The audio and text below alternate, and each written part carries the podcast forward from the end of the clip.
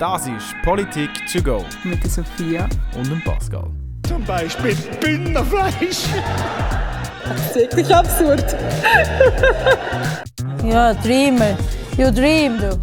Freude herrscht. Salut zusammen und herzlich willkommen zu einer weiteren Folge von Politik to go. Mein Name ist Pascal. Und ich bin Sophia.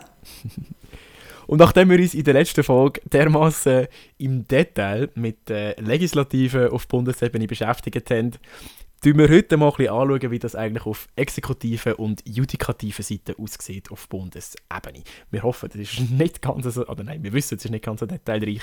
Darum freuen wir uns jetzt eigentlich auf eine neue Folge. Ja, wir sind frisch und ready und ihr seid hoffentlich auch. Und jetzt fangen wir an.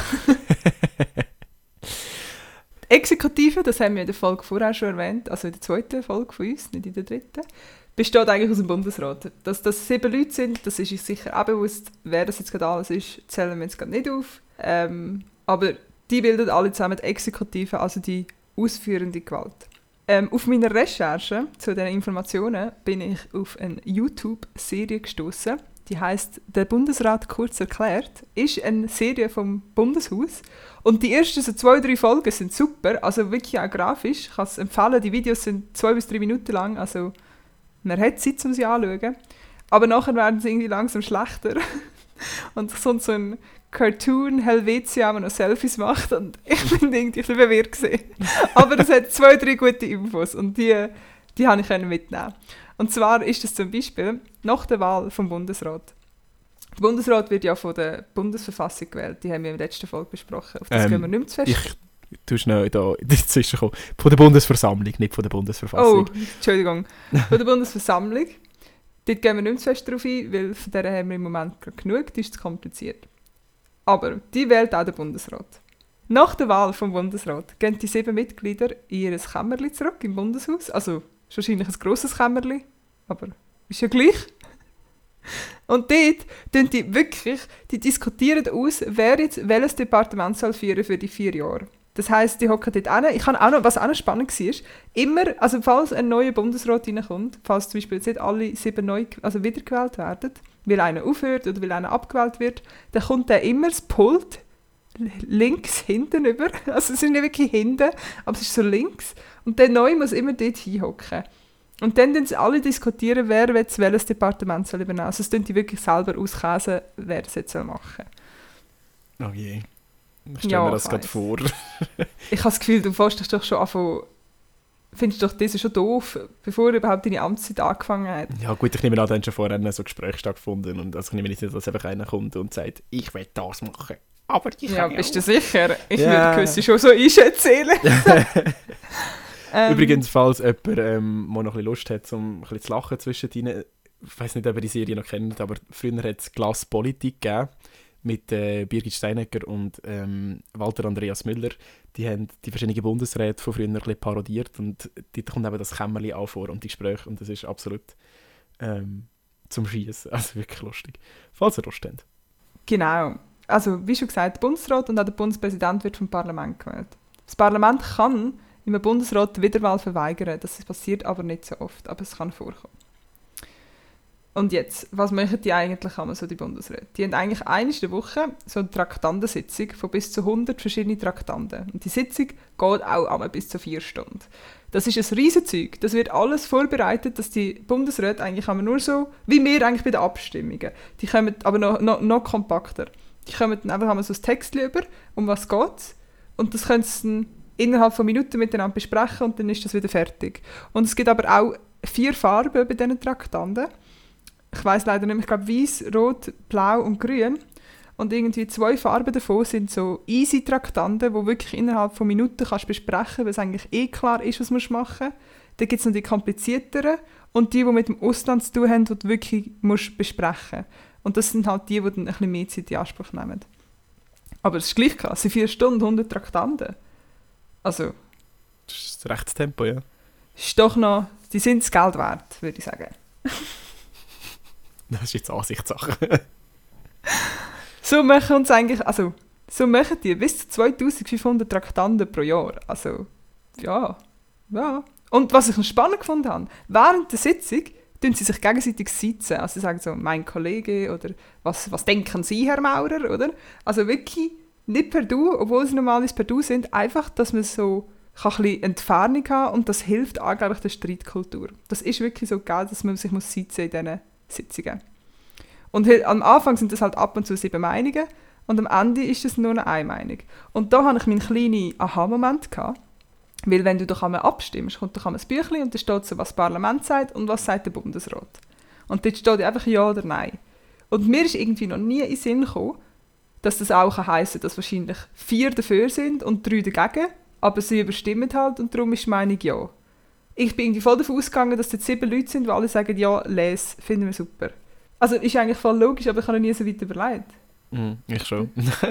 Okay. Hast du jetzt nein, gehofft, dass ich sage, ich auch nicht? Ja gut, vielleicht überlege ich auf Leute.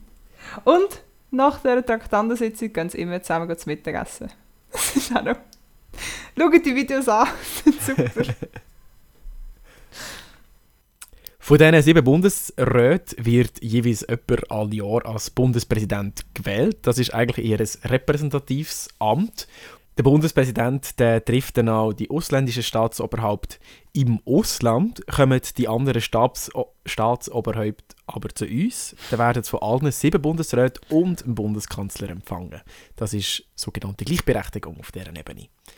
Der Bundeskanzler der ist der Stabschef vom Bundesrat. Der wird genau wie äh, der Bundesrat vom Parlament alle vier Jahre gewählt und hat eigentlich eher eine beratende und überparteiliche Position, also nicht unbedingt eine subjektive Meinung. Wie gesagt, führt jeder von diesen sieben Bundesräten ein Departement. Und ich würde jetzt einfach schnell aufzählen und sagen, welcher Bundesrat gerade für was zuständig ist. Es gibt das Eidgenössische Departement für Auswärtige Angelegenheiten. Das ist gerade vom Bundesrat Ignacio Cassis geleitet. Dann gibt es das Departement vom Inneren, also das Innendepartement, eher so bekannt. Das ist der Berse. Alain Berset, kennen wir sicher alle auch von den Corona-Diskussionen her. Dann gibt es das Eidgenössische Justiz- und Polizeidepartement. Das ist von der Karin Keller-Sutter geführt. Das Departement für Verteidigung, Bevölkerungsschutz und Sport. Dort ist Viola Amherd am Hebel.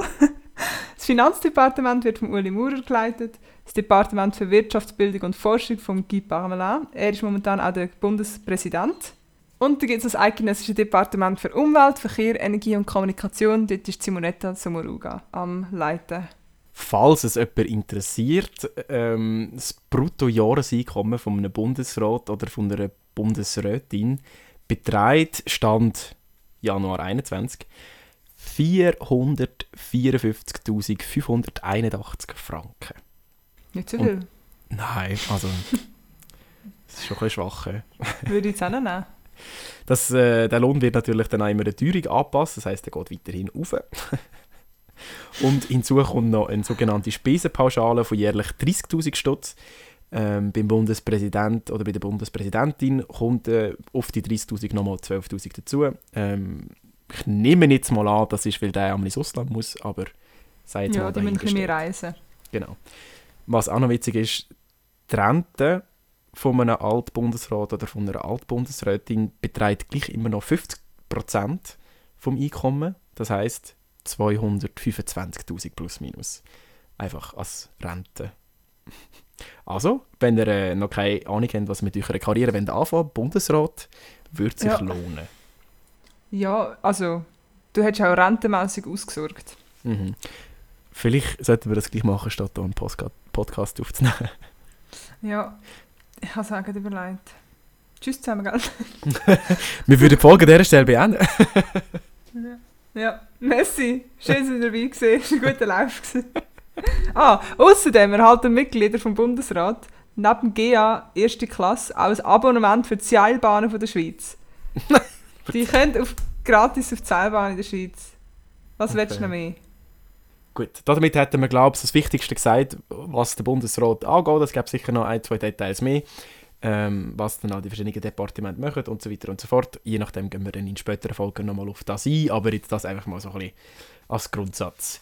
Kommen wir zu den Judikativen auf Bundesebene. Das ist die oberste gerichtliche Behörde in der Schweiz, wie wir ja auch schon bei der Folge die Schweizer Politik erklärt haben und ist entsprechend die letzte Instanz. Es gibt insgesamt 38 Bundesrichter in Lausanne und Luzern mit insgesamt sieben Abteilungen. In Lausanne gibt es zwei öffentlich-rechtliche, zwei zivilrechtliche und eine strafrechtliche Abteilung und in Luzern einfach zwei sozialrechtliche. Pro Jahr behandelt das Bundesgericht über 8000 Fälle. Die Bundesrichter werden auch vom Parlament für sechs Jahre gewählt. Die können unbeschränkt oft wiedergewählt werden, aber es gibt eine Obergrenze vom Alter her und zwar ist das 68 Jahre. Also man kann mit 69 ist man leider zu alt für einen Bundesrichter. Berücksichtigt werden dort natürlich die juristische Befähigung, also du kannst jetzt nicht ein Metzger Bundesrichter werden und die sprachlich, regional und parteilichen Kriterien werden auch noch berücksichtigt.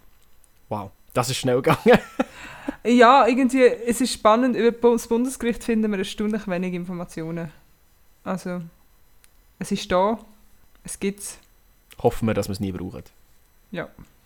Ja, ich würde es auch schon mal gerne nicht arbeiten. Ja, Absolut. arbeiten ist etwas anderes, aber Okay. ich glaube, du willst nie auf der anderen Seite von dem Pult stehen. Nein. Das wäre aber auch richtig, also da hätte ich richtig etwas versagt, wenn ich dort stehe. Ja, bei dir glaube, das weiß man nie. Bundesgericht kommst du nicht so, okay. Gut, damit hätten wir jetzt auch die Exekutive und die Judikative auf Bundesebene behandelt. In der nächsten Folge gehen wir dann noch auf Kantonsebene und Gemeindeebene schauen, wie das dort so aussieht. Wir sind uns eigentlich relativ sicher, dass es dort noch ein bisschen weniger zu erzählen gibt. Es ist eh ziemlich ähnlich zu der Bundesebene, darum haben wir jetzt auf der Bundesebene gerade was ähm, der Nationalen Ständerat angeht, ein bisschen ausgeholt, weil dann können wir es auf der Kantonsebene schneller erklären und nicht nochmal so krass ins Detail. Du kommst die ganze Zeit am Mikrofon an. Ich weiß es tut mir leid, ich muss meinen Kopf so dumm schräg halten, ich es nachher umbauen. Es sind die ganze Zeit so... Bing, bing. Es tut mir leid. Das geht gar nicht. Ja. um es nochmal zusammenzufassen. Wir haben auch unsere Bundesräte mit ihrem Departement, wo sie selber müssen auskäsen wer was macht. Ähm, sie werden gut dafür bezahlt und können gratis auf die Schweizer Seilbahnen. Und dann haben wir das Bundesgericht mit, äh, in Lausanne und in Luzern, wo schaut, dass alles richtig geht und dass die bösen Leute ins Gefängnis müssen. Ich hoffe, Sie sind noch dabei gewesen.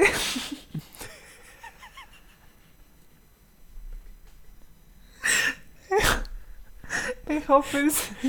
Qualitativer Journalismus, ich muss sagen. Ich danke euch oder wir danken euch ganz herzlich fürs Zuhören. Wir hoffen, ihr habt ein bisschen Spass gehabt. Es ist definitiv leichter gewesen als die letzte Folge, aber so darf es ja auch mal sein. Es braucht eine kleine Abwechslung von ab und zu kompliziert und ab und zu ein bisschen lustig. Uns hat das definitiv auch Spass gemacht, wenn es auch braucht.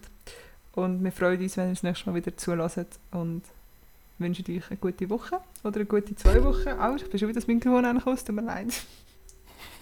Tschüss zusammen. Ciao. Das war es mit einer weiteren Folge Politik to go. Zusätzliche Informationen und Quellenangaben zu der aktuellen Folge sowie auch den Termin für die nächste Folge findest du alles auf unseren Social Medias. Wir wünschen dir noch ein schönes Tag und viel Erfolg im Leben. Bis bald! Du hast schlafen davon, oder?